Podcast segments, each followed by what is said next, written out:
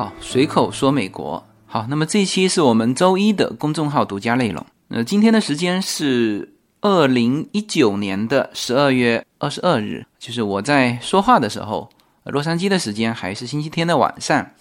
但是中国的时间已经是星期一了。然后我算了一下时间哈，呃，跟大家说圣诞快乐呢，呃，必须是这一期要说出去了，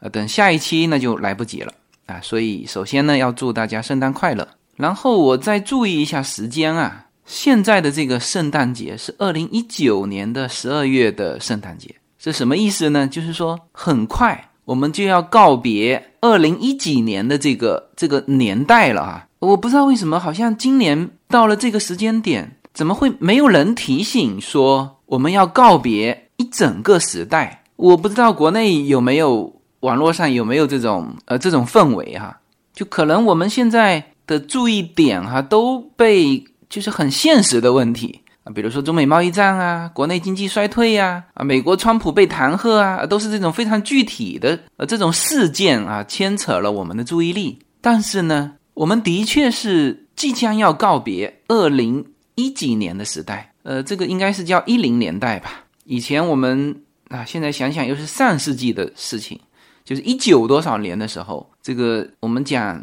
七十年代。八十年代、九十年代是吧？然后就跨入新世纪，现在是新世纪的一零年代，总共就剩下就几天的时间哈，就是几是指个位数哈。呃，就算按照洛杉矶的时间，也就是剩下九天时间。而我们是即将要迈入这个二零年代啊，这个我一下子感触很多哈，就是就我印象当中，在我读书的时候，这个感觉就二零二几年呃都是。叫做未来科幻片里面的呃这个日期啊，就是美国这边呃不管是七十年代还是八十年代九十年代，总之就是上个世纪拍的很多科幻电影的那个场景都是选择在二零二几年嘛，然后在那些场景里面，这个汽车都可以在空中飞的嘛，然后各种科幻的呃的那些设备场景，全描写的是二零二几年的呀，但是。现在就是过几天哈，就是二零二几年了。我们的这个世界啊，现在看来并没有那么大的变化啊。那么这个是一个很深的感触哈，就是呃，就是我们即将要进入这个未来时代，但是呢，一切又是这么的现实啊。这个是一个很玄幻的一个感觉哈。呃，那么第二个感觉呢，就是叫十年弹指一挥间啊，也就是说从二零一零年。到二零一九年的最后剩下这么几天啊，整整十年时间，我就感觉过得飞快。呃，那么本来也正想这个在叫一零年代的最后几天，呃，要给大家聊什么话题。那么正好我在《华尔街日报》上看了，等于是《华尔街日报》推出的一个叫做“十年回顾”。呃，我看的是《华尔街日报》的网站，哈，就是它的电脑上的网站。那呃，那么《华尔街日报》它有英文版，也有中文版，但是这两个的内容是不同的。那我现在看到的是英文版的，它有推出这个这个一整个专题了，叫“十年来最大的故事”。嗯，然后它列了从二零一零年一月份开始，一直到二零一九年十二月份的《华尔街日报》认为的。呃，这十年以来发生的比较重大的事情，呃，那它这个版面是挺好的哈，就是它既给你看到，比如说哈，二零一零年它列了七件事情，然后呢，你点击进去，呃，它还有链接哈，让你点击进去，你可以看到这个当年，就是二零一零年的时候，就《华尔街日报》写的这个这个新闻的报道，呃，那这个对于我来说是比较好的一种表现形式哈，就是一方面。呃，有些东西我我不了解啊，比如说，嗯，二零一零年的最后一件事情，十二月十二号叫 A N P 公司破产，那那我确实对 A N P 公司不了解啊，因为它二零一零年的时候就破产了，就没了。像这种新闻是属于美国本土新闻，就是这家公司是美国的一个连锁店，那肯定原来我们在中国的时候是不知道这个新闻的，就也没必要知道，因为这不属于国际新闻嘛。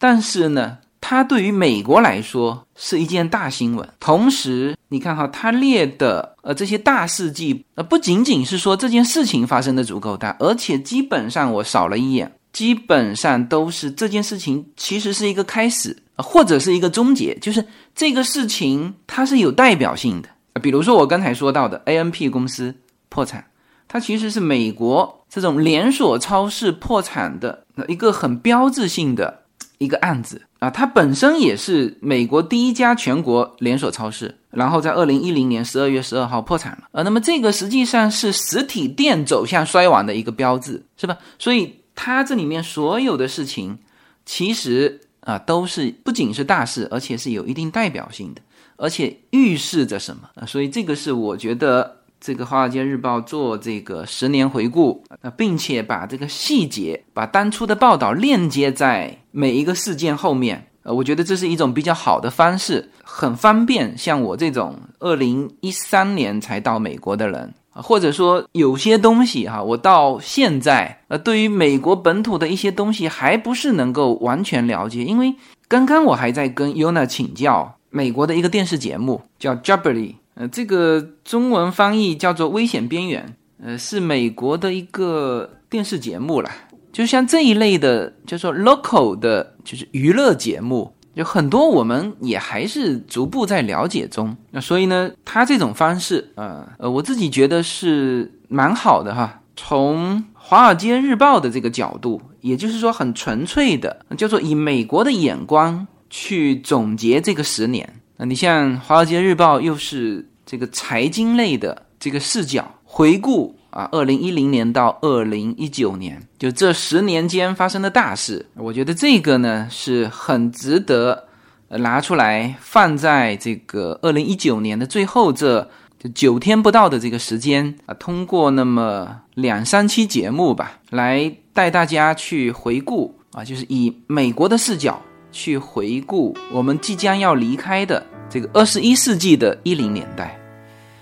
There is a time. when we should heed a certain cause. Cause the world, it seems, is right in this line. Cause there's a chance we're taking in needing our own lives. It seems.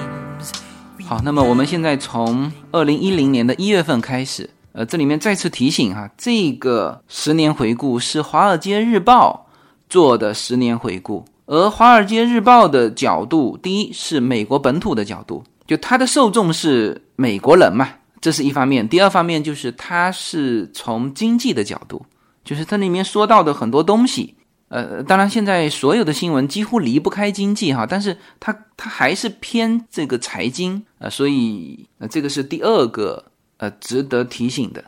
第三个值得提醒的就是很多事件啊，可能大家不知道。嗯，可能大家会怀疑这句话哈。比如说我刚才说的，二零一零年有七件事情，呃，大家可能会觉得说，整整一整年你才拿出七件事情，那肯定都是巨大的事情，怎么还会有我不知道的呢？啊，其实我自己扫了一眼，很多，起码有一半，我可能之前是忽略掉的。呃，所以这也就是我觉得有必要跟大家来这个用《华尔街日报》的这个。它其实是由无数的文章集合在一起的，我觉得非常有必要和大家来分享这个内容。呃，恰恰就是因为它是从美国的眼光看的，呃，那么大家也从这些内容去了解美国人到底关心什么，或者说什么事情对于美国人来说是最重要，他们是怎么看待这个世界的？好吧，那么我们从二零一零年的一月份开始，二零一零年《华尔街日报》列了七件事情啊。第一件就是二零一零年一月二十七日，苹果公司推出了它的 iPad 啊，那个时候乔布斯还健在哈，他推出的当时我记得是第一代的 iPad，起价是四百九十九美元。呃，《华尔街日报》把这件事情作为二零一零年的就他们看待全球的一个大事。其实这件事情也是具有划时代的意义，就是。原来手机是手机，电脑是电脑，而这一款东西叫平板电脑，是吧？在此之前，呃，我们看片啊，全部都是要坐在那边的，不管你是坐在电视机前，还是坐在电脑前。那么有了 iPad 之后，就所有人的光影习惯啊，都已经就是慢慢习惯成可以躺在床上拿着这个 iPad 看。那么我点进去看他的当时的这个报道哈，就是当时他推这个 iPad 四百九十九美元的时候，就它的这个价钱啊，要比所有的预测分析师估的那个价钱要便宜一半啊，这个也是非常具有冲击力的。呃，因为在此之前，这些就大屏幕的这种电子阅读器，像就 Amazon 当时有类似的啊，这种还叫电子阅读器。大概价格要八百多美元，而那种像 Kindle 当时已经也有了哈，那那个是黑白的嘛，早先就是只有看文字的，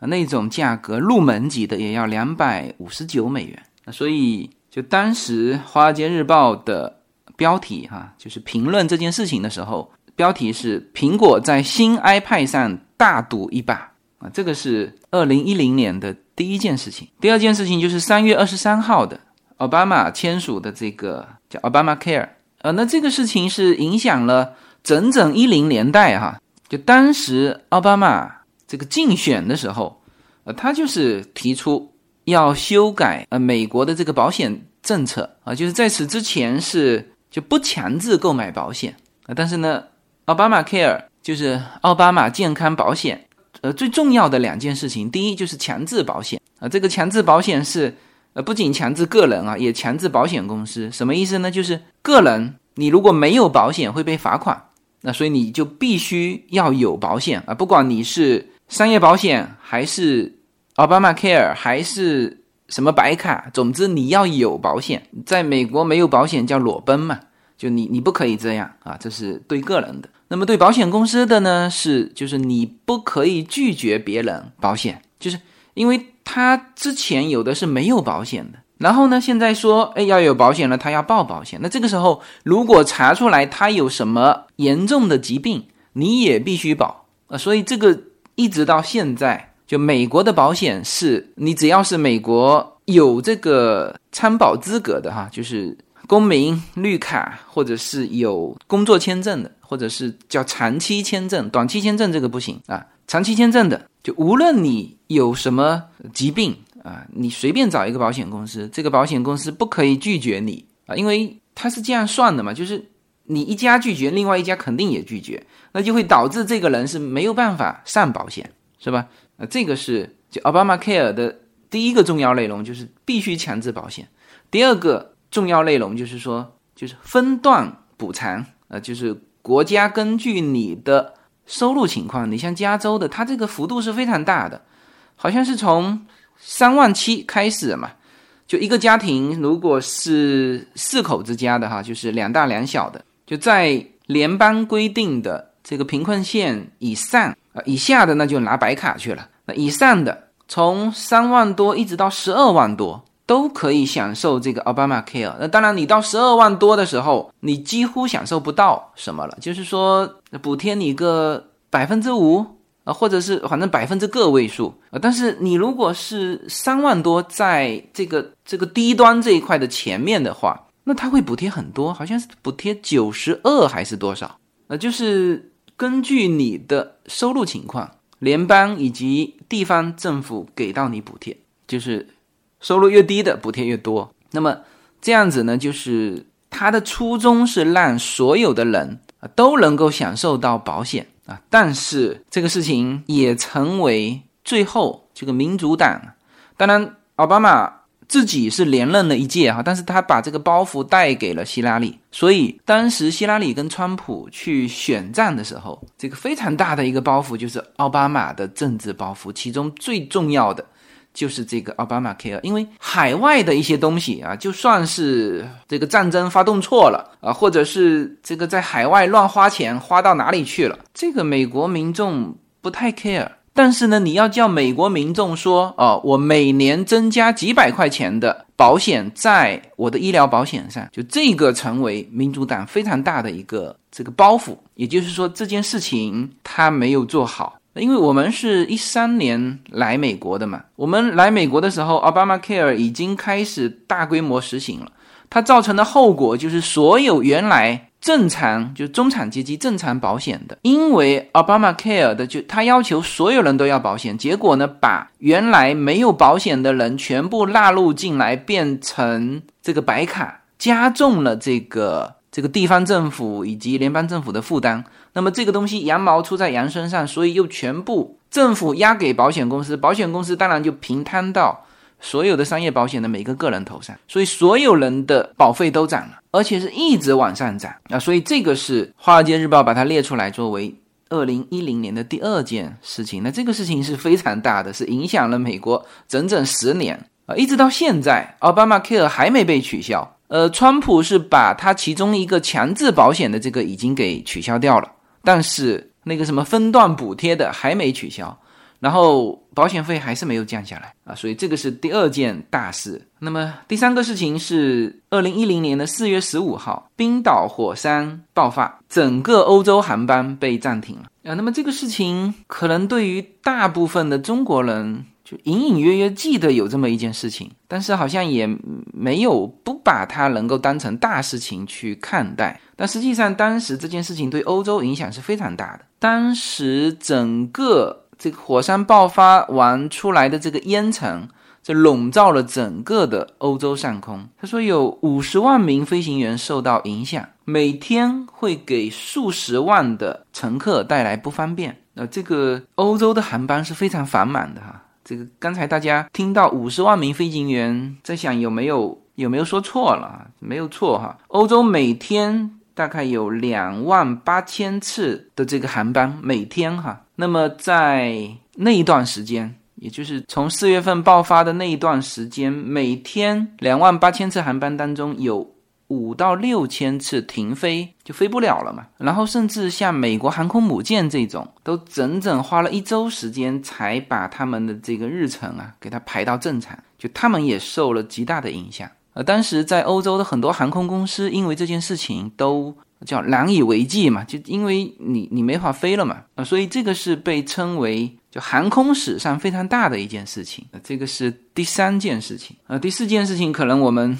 中国人也不太了解哈，就四月二十号有一个海湾钻井的平台发生了爆炸，那么这个事情直接的损失是。十一名工人失踪啊，当时叫失踪，现在是肯定是死亡嘛。呃，这个事情它的后续的影响，实际上是影响到了石油世界。后来美国本土的这个这个石油产量就跃居了全球第一啊。这个是第四件事情。呃，第五件事情可能我们就更不熟悉了，它这个叫做叫多德弗兰科的一个通行证。这个事情。主要是叫做重塑了美国的金融格局，呃，就是奥巴马当时上台的时候，那么面临金融危机嘛，所以说他的很多的举措是要解决，呃，之前的这个美国的重大创伤，呃，美国应该说受金融危机的影响是非常之大的，就一直到今天，为什么美国从原来的就是开放式的啊，非常理想主义的。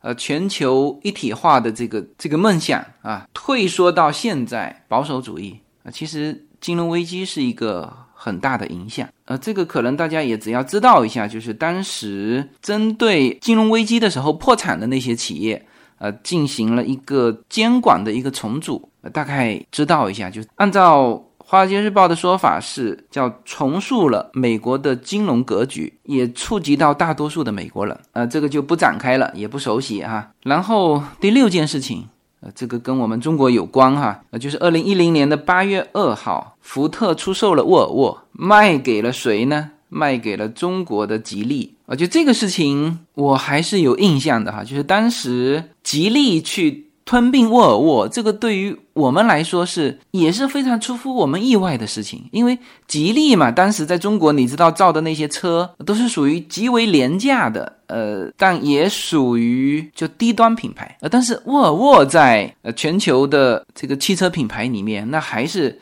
呃至少是二线品牌，是吧？所以这个给。我们当时的感觉叫做蛇吞象的感觉。那我们点进去看一下，当时《华尔街日报》对这件事情的报道啊，当时的收购价格是十八亿美元，包括两亿美元的票据和现金，然后在当天，呃，就是这个报道的当天，呃，就是八月二号了，吉利就支付了十三亿美元的现金啊！我记得当时就这件事情出来的时候，我们就在讨论，就是这个背后肯定是站着国家了。作为吉利公司而言，是没有办法完成这么大宗的一个跨国的一个并购的。那那么这个是。《华尔街日报》评的第六件，二零一零年的第六件事情。那么第七件事情就是刚才说的，十二月十二日，A N P 公司破产。呃，那这个事情可能我们就完全不了解了哈。但是对于美国人来说，呃，这是一件蛮大的事情。呃，这是一家食品杂货的连锁超市。这家公司是一八零零年就开创的，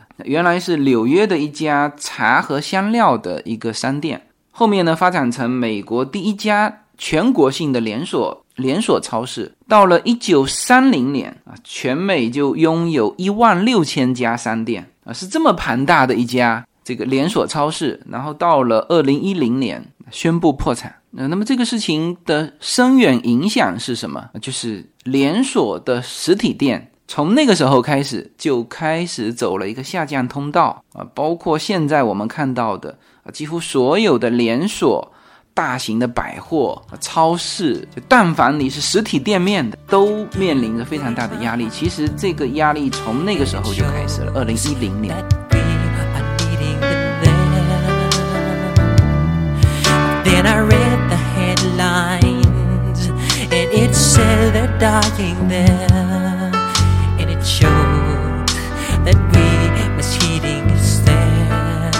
随口说，美国的听友大家好，我的新书《平行美利坚》目前已经在当当网、京东等各大网站均开始正式发售，同时在电子书 Kindle 上也已开始发售。那么这本书是随口说美国的第一本书，也是我个人第一本书。拨开迷雾看美国当下，中美两国恰是两条平行线。只有穿梭其中的人才能看清一切。希望大家支持这本书，现在就可以立刻在网上下单购到这本书。谢谢大家。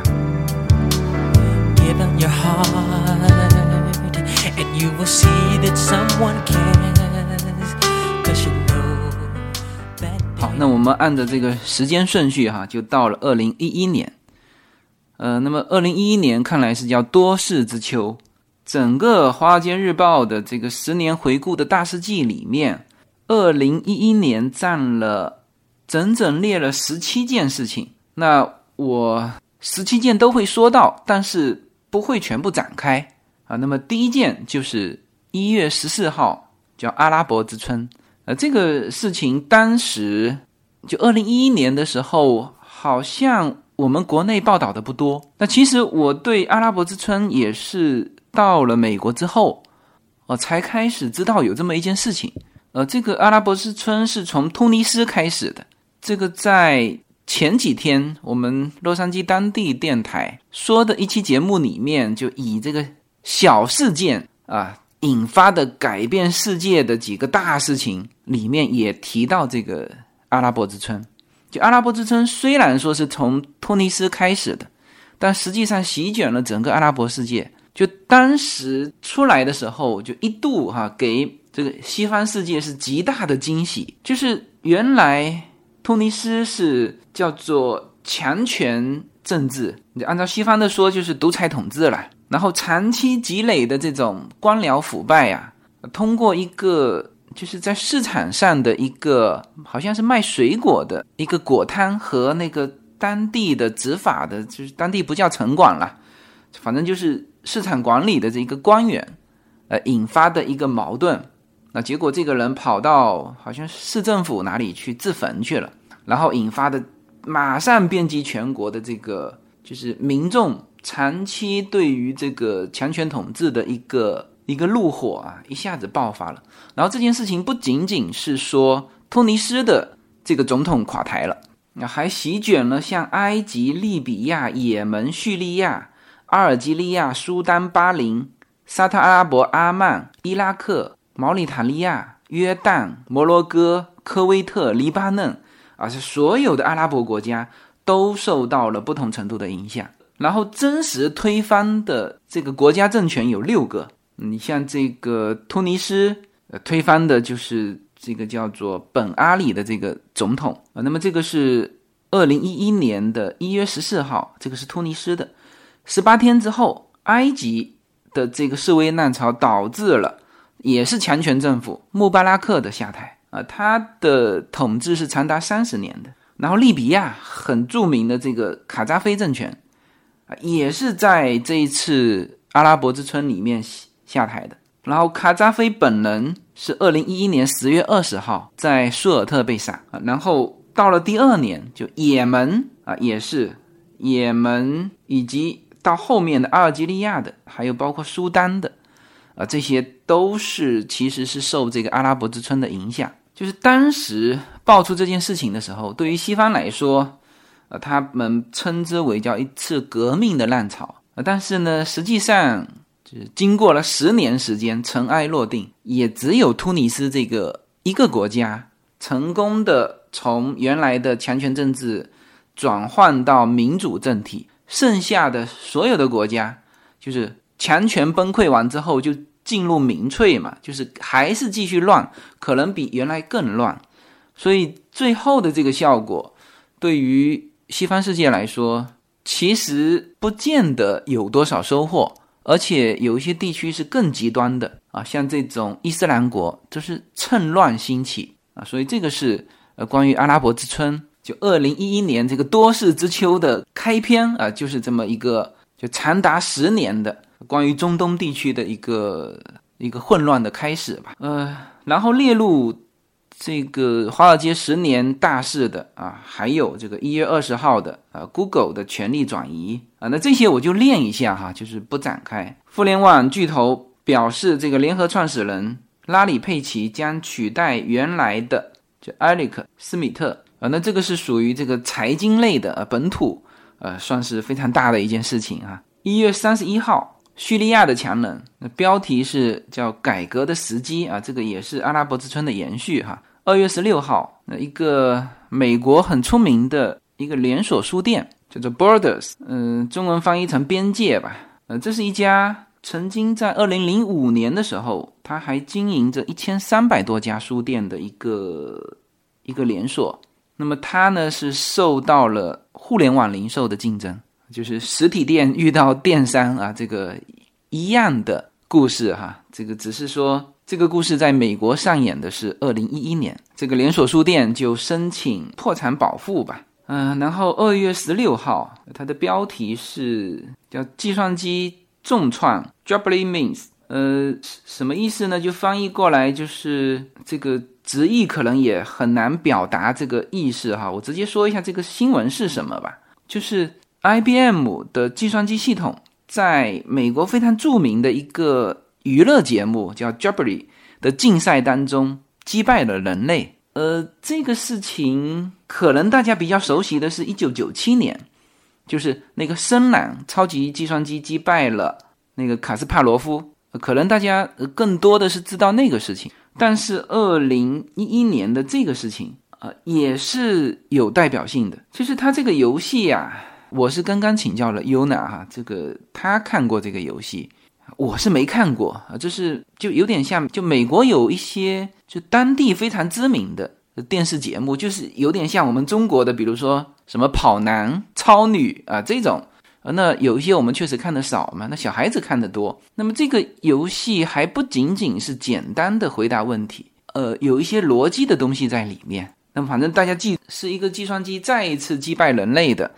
一个事件啊，嗯，然后到了三月十一号，日本的这个大海啸，这个知道了哈，大概六百多人死亡吧。然后福岛核电站泄漏，那那这个事情还是就我们还是知道的比较多的啊，就不展开了。五月二号，美国部队杀死了本拉登。那么从九幺幺开始，美国他就必须要找到一个就对这个事情承担责任的人。呃，当然，美国列举了好多说啊，这个事情就是本拉登干的。呃，但是好像在我的印象当中，本拉登没有亲口承认过。所以，美国干的一些事情，比如说说萨达姆有大规模杀伤性武器，什么生化武器，最后证明是没有，那那也就不了了之了嘛。那最后证明伊拉克战争和阿富汗战争，美国都是打错了的。呃，那九幺幺本拉登这件事情上，到现在为止还没有证明说打错了哈。那么我们姑且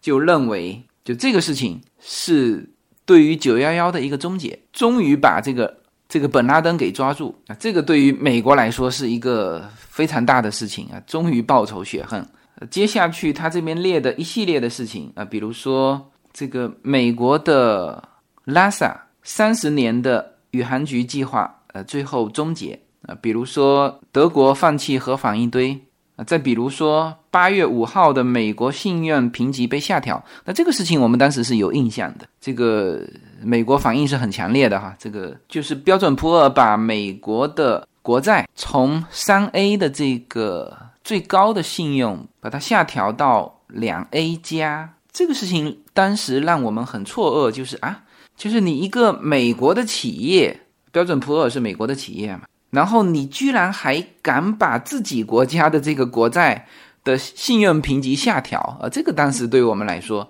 是比较错愕的。就回过头来看啊，那这就很能理解嘛，因为就美国它就是这样的，就是企业都很具有独立性。呃，特别是这种就是评级公司，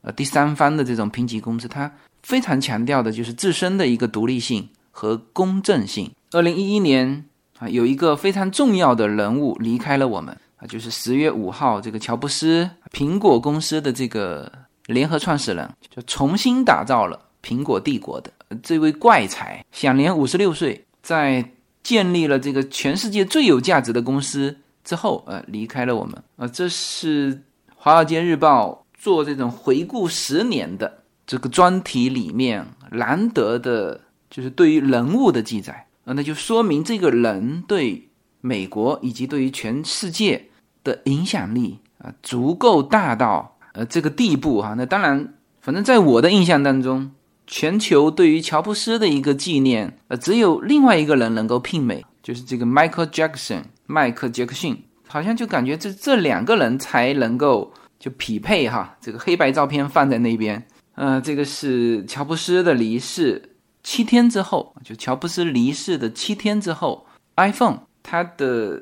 标题是 iPhone 发出声音，呃，那实际上就是 Siri 的出现，嗯，当时是推出了苹果四 S，就这个功能在美国是立马就是当时就能使用。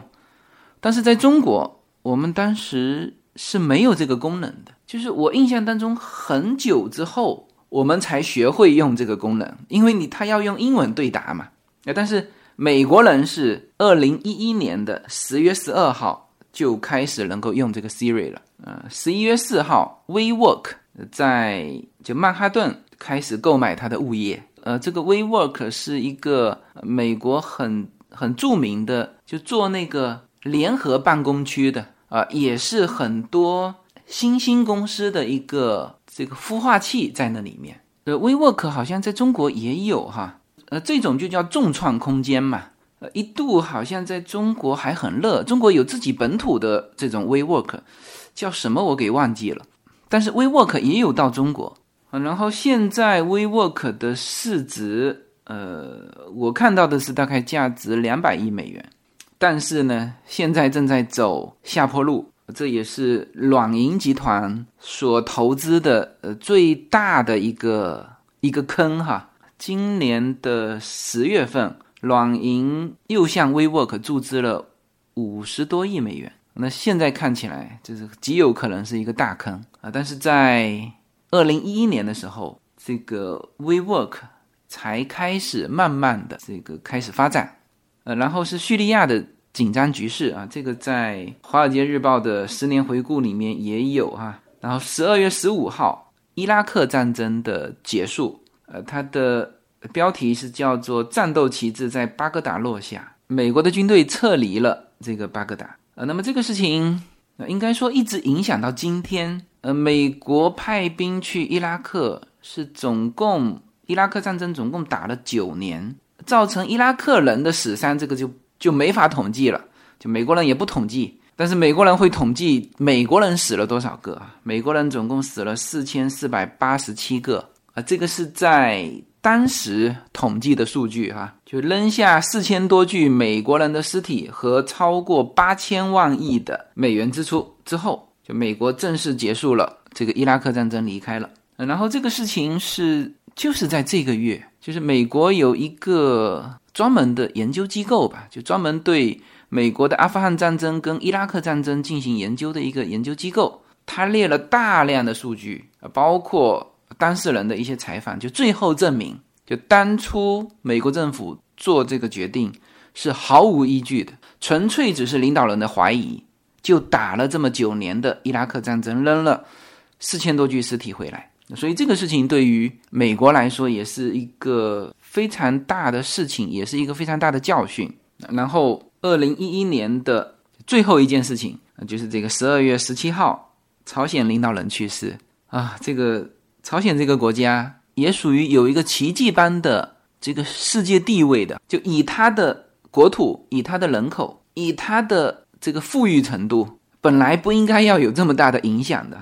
但是它不仅当时有这么大的影响，一直到现在，就当时金正恩是二十七岁，当时都是被调侃的，就说什么最有权势的八零后嘛。就当时，我现在点击进去看。这个《华尔街日报》的当时，呃，对于金正日死亡的这篇报道，哈，当然通篇都是总结这个金正日的这个就第二代领导人他的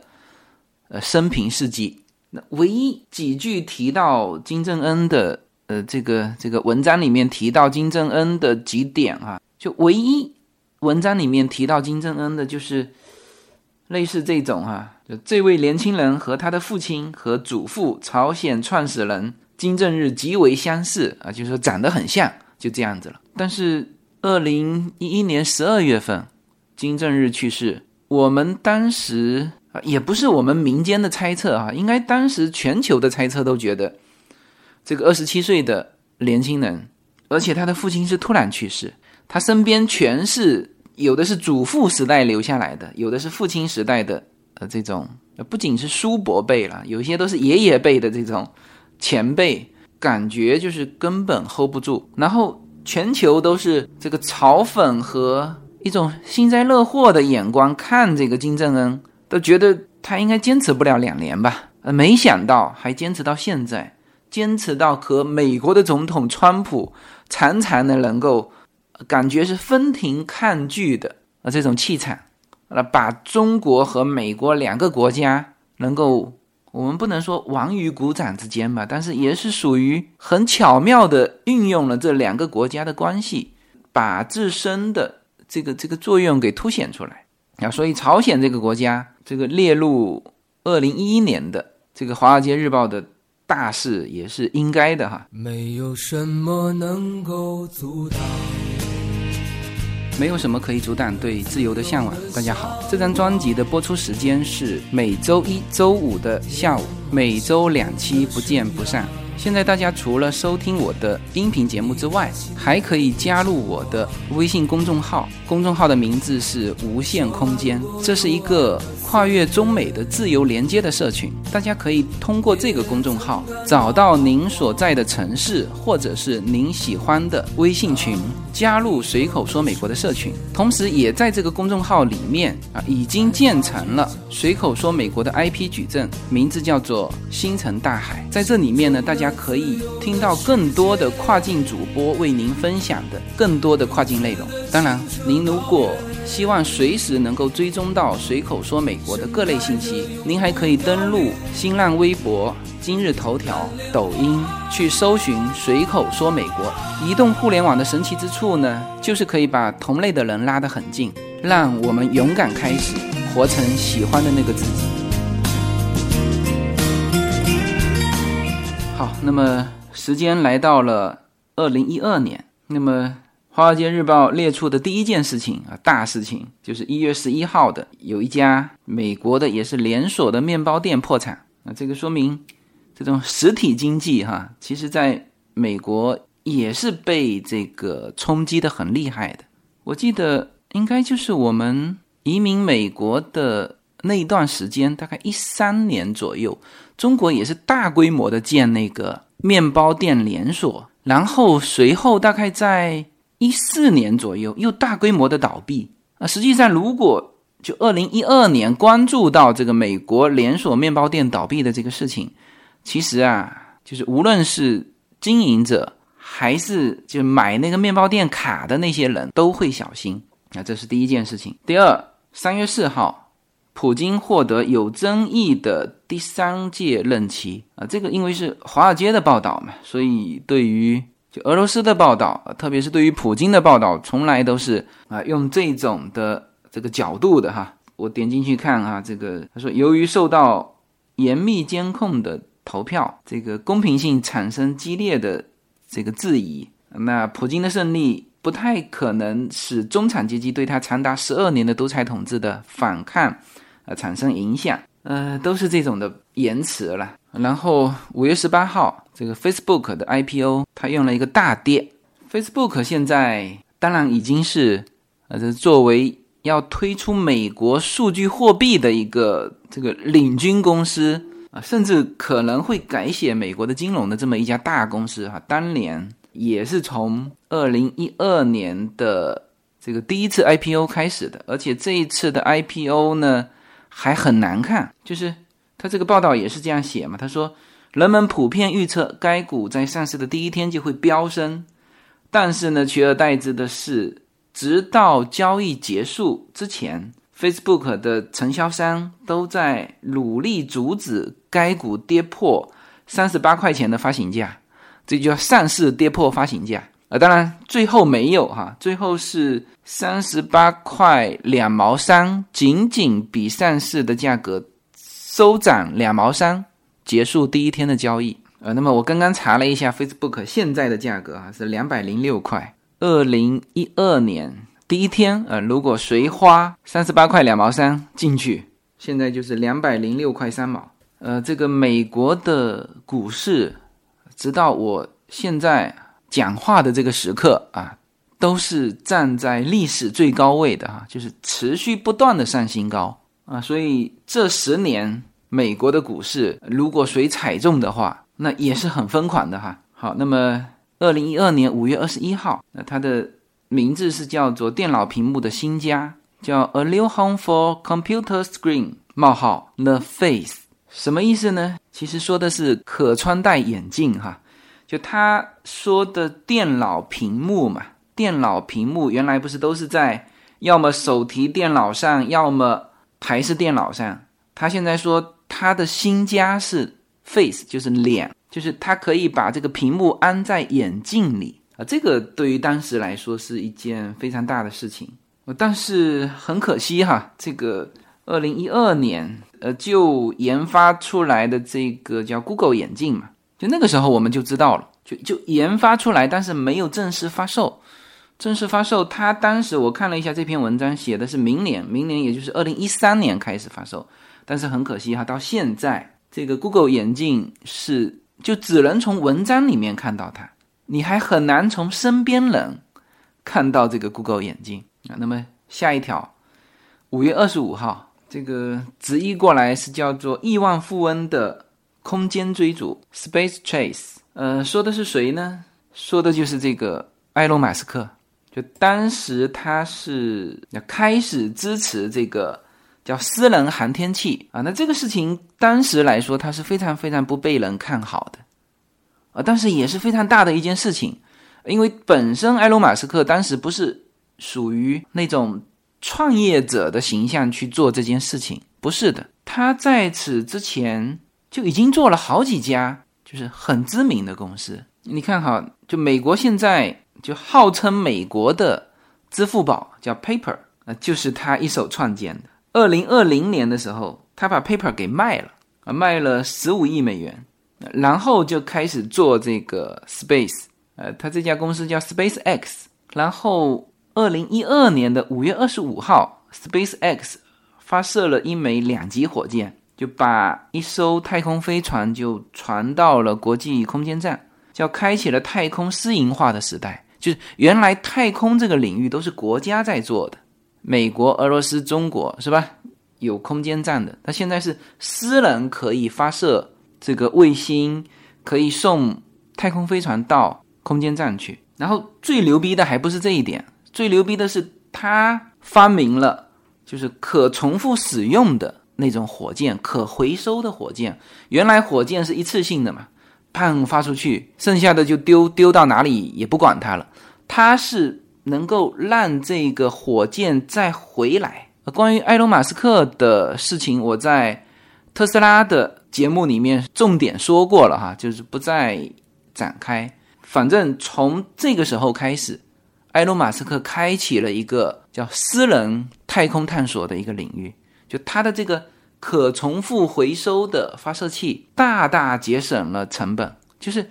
就是燃料的钱嘛。原来是你整个发射出去之后，火箭就毁了，就不要了。那现在是可重复，那只要往里面回来之后，往里面再填充这个燃料就行了。所以这个也是这个。非常重要的事，就这个事情，当时二零一二年的时候，还是很多人嗤之以鼻的哈。而现在，就这今年，他好像连续发射了，就一枚火箭上去就是八十颗卫星。就他的计划是要在整个的地球外圈布一万六千颗卫星，好像把全球都覆盖上 WiFi 啊，这就是他的理想。而现在看，这是可以实现的。所以现在埃隆·马斯克。被称为叫继乔布斯之后的第二个最接近神的人。那当然，我对他就更多的认识，是因为我买了他的特斯拉的车子啊，同时也装了他的太阳能。他的太阳能是另外一个公司叫 Solar City，就是我们家装了他们家的太阳能，然后用那个太阳能的电来充我们的特斯拉的电啊，就是我用了他这两个产品，所以我对埃隆·马斯克是。有做过研究的哈，也说过，连续说了三期节目吧。然后他现在还在做一个叫胶囊列车，啊，也叫什么超回路列车。就这个想法是二零一三年的时候他就提出来的，然后现在已经建成了一个短途的。这个回回头再展开哈。OK，那么这个是二零一二年的五月份呃的这个事情。呃，六月一号啊，这个新的癌症药物利用人体自身的防御力。来进行抗癌啊，这个啊，这是六月一号，十月二十八号，Uber 和 Lyft face bumpy road，就是 Uber 和 Lyft，可能大家都只知道 Uber 哈，其实在美国本土，Lyft 和 Uber 是一样的，就是这两家是竞争对手。当然，Uber 可能做得更大一点，但是在二零一三年的时候，他们面对的问题是。就是和中国遇到一样的问题，就是到底他们算不算拥有合法的经营权？他们做的实际上也是出租车的业务，而之前的出租车人家也是要审批的，而你现在 Uber 和 Lyft 是不需要经过那个这个监管机构的许可，你作为一个公司就可以呃自己等于是发放这种 Uber 的这种许可。那所以在二零一二年的十月二十八号的时候，当时 Uber 和 Lyft 也面临着这种情况。那呃，那现在大家当然知道，这个几乎所有的人都是打 Uber 了。呃，但是在洛杉矶机场，呃，还会遇到这个问题哈，就是我们这次从芝加哥回到洛杉矶，那我们去机场当然是打 Uber 去的，然后回来的时候呢，没想到。它的 Uber 的停靠点是在很远，然后那个停靠点呢，就是一堆排队的，全是出租车，然后你还要从那个机场摆渡车再走，就是很麻烦，你才能够走得到那个 Uber 的停靠点。呃，这就就是说，在 LA 的像机场这种地方，对于 Uber 还是有限制的，就是还是首选出租车，就是机场首选出租车，但是出租车的价格。我们从机场打回家打了一百五六十块钱，就是 Uber 的价钱应该只要它的一半，大概 Uber 是八九十块钱吧。就是说，现在只有部分、只有极少数的地方，就是还会把出租车排到前面去。那实际上，现在出租车和和这个 Uber 啊，已经没有办法竞争了。就更多的，我感觉。因为我们在洛杉矶打出租车打的少嘛，但是我们在这次是在芝加哥的时候，我们就不租车，就是全部打 Uber。然后有的时候发现门口也停着出租车，但是想像中国一样，就上出租车就叫他去哪里就走。结果发现这个出租车人家都是要预约的，就他停在那里，你叫他他也不走，你要先预约才走。这个就是出租车的这个行业，我个人感觉应该是比较彻底的被 Uber 竞争下去了啊。那么这个是 Uber，就当时也是面临的非常艰难的路哈，但现在已经走过来了。十月二十九号，这个纽约发生了一件大事，就是这个暴风叫做 Sandy 袭击了纽约，然后整个的曼哈顿街区是泡在水里。呃，这次是很严重的啊！当时这个奥巴马正好在竞选嘛，他当时是想这个以这个现任总统的身份慰问一下纽约啊，但是纽约的市长当时就是这个布隆伯格，这个直截了当的说：“你呢想这个连任作秀，你别来我纽约啊！”就直接拒绝了！这个就是就很典型的一个美国的。一个市长和美国的一个总统的关系，哈，就是互相管不着。布隆伯格作为纽约的市长的权利，不来自你总统，而是来自纽约的所有的民众啊，所以才能够跟总统说这个话啊。这个是 Sandy，然后紧接着十一月六号，奥巴马连任成功，叫 Obama wins second time，就赢得了第二任，但是。奥巴马虽然连任成功，但是他的第二任期基本上是啥事都做不了，因为当时的美国国会就民主党已经不占优势了啊，所以虽然说他连任了第二届，那基本上是做不了事情的。好，那么时间来到二零一二年的十一月十号，第二次提到中国，就是这个中国的新老板，他叫做 China's New Boss，就是这个。我们的习总啊，呃，我们来看一看，就二零一二年的时候，习总刚刚上台的时候，《华尔街日报》对他的一个评价，哈，当时的评价是，就对他个人的评价是非常高的，呃，称他是呃具备非凡的魅力，还点到了这个流行歌星的妻子，就是我们的彭妈妈，然后在标题上直接就做了一个但是。就是，但是他能否改革一个习惯于腐败成果的共产主义精英？呃，就是整篇文章的基调是呃对他寄予期望的，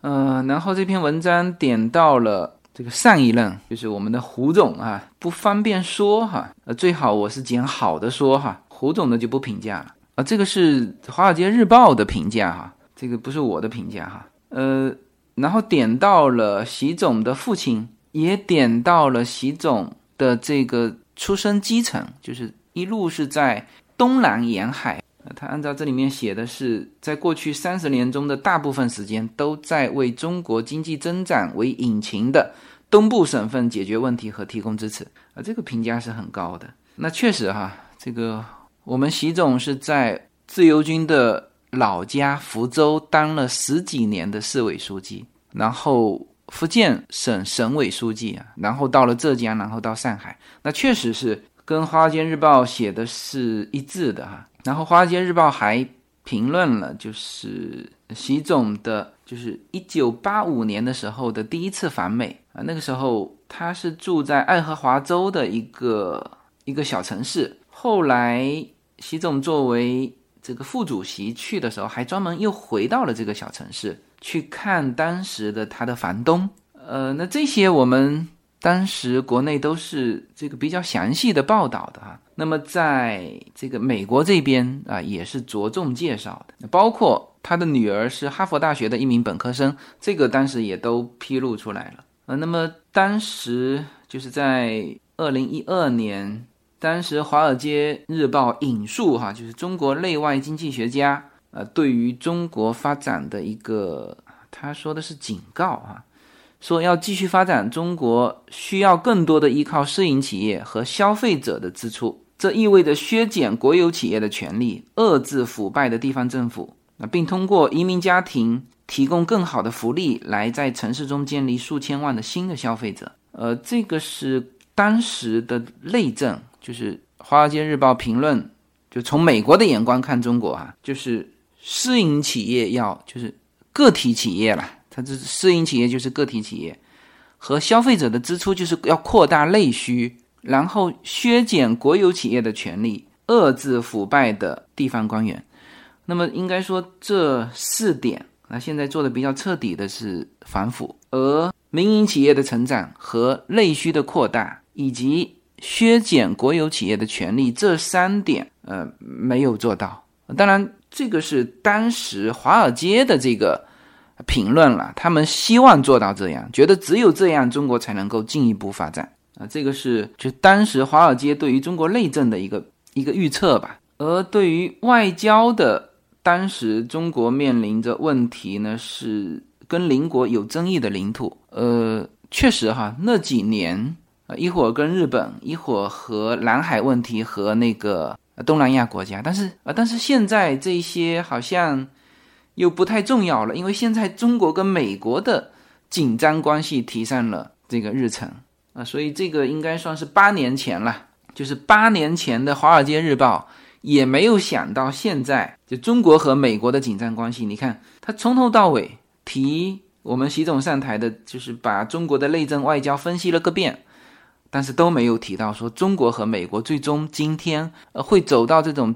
竞争对手的关系啊。然后这篇报道还回顾了这个习总的生平。呃，我这样说话是怕有这个敏感词哈，因为我直接说名字，我怕会有不必要的麻烦，因为我现在不知道什么是敏感词。所以我称呼习总，没有任何其他的含义在这里哈。就是这篇报道基本上回顾了这个习总的生平，从他啊他的父亲开始说起哈，呃，然后点到了两点，有一点我可以说的，就是《华尔街日报》的文章里面写的哈，就是为捍卫一九八七年的这个改革派领导人胡耀邦辩护，以及对。之后两年的那个事情是是反对镇压的哈，就是这个评价对于西方的媒体来说，呃，这种当然他说的是党内人士说的，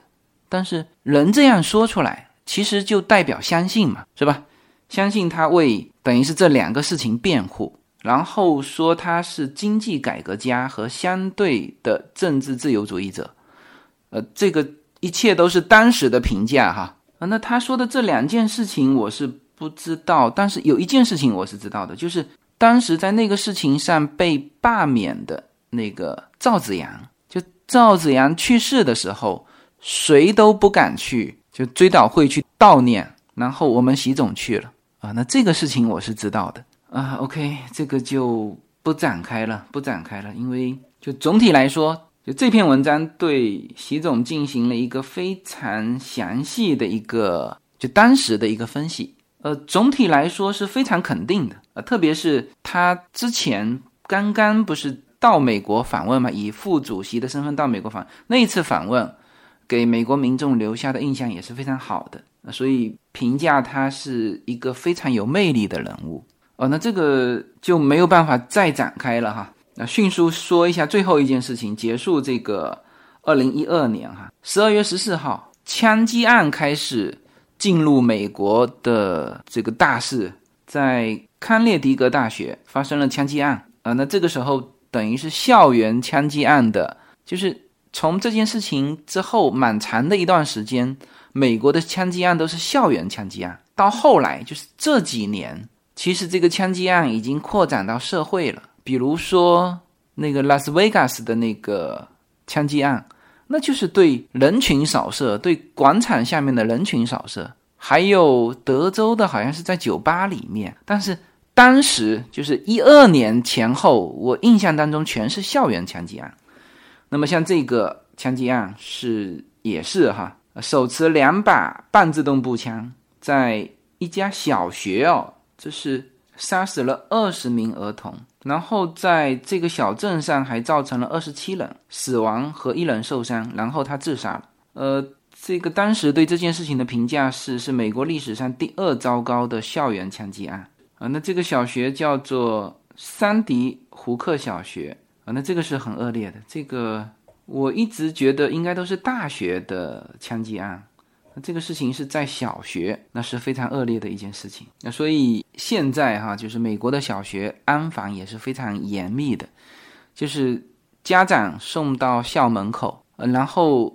家长就不能再进去了。学校内由学校负责，然后一旦有这种人群集会的情况，就是像比如说我们前几天，因为这几天圣诞节全部放假了嘛。前几天各个学校都要做这个圣诞活动，把家长请过去，小孩子全部集中在一起，然后给大家表演圣诞的什么歌曲啊？那么是这些。我那天去，就校门口就停着好多警车，我们那时候还在想，哎，是不是出了什么事情？呃，结果这些警察就是来保护，就是维持这个活动的的这个校园安全。It shows，as soon as we will call 嗯，好吧，那么时间关系哈，作为这个二十一世纪一零年代的这个大事回顾，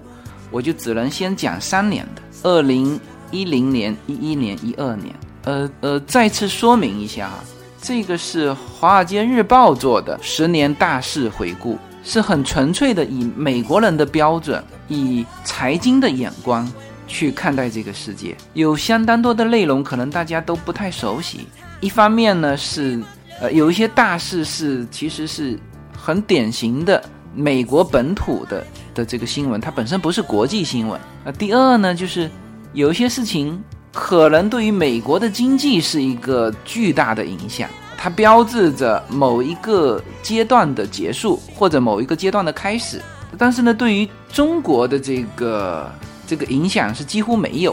啊。比如说，它的 A N P 这个连锁超市这个 closing 就是关门，它的这个连锁书店关门，它的面包店关门，这个是对 local 来说，对于美国的本土来说是有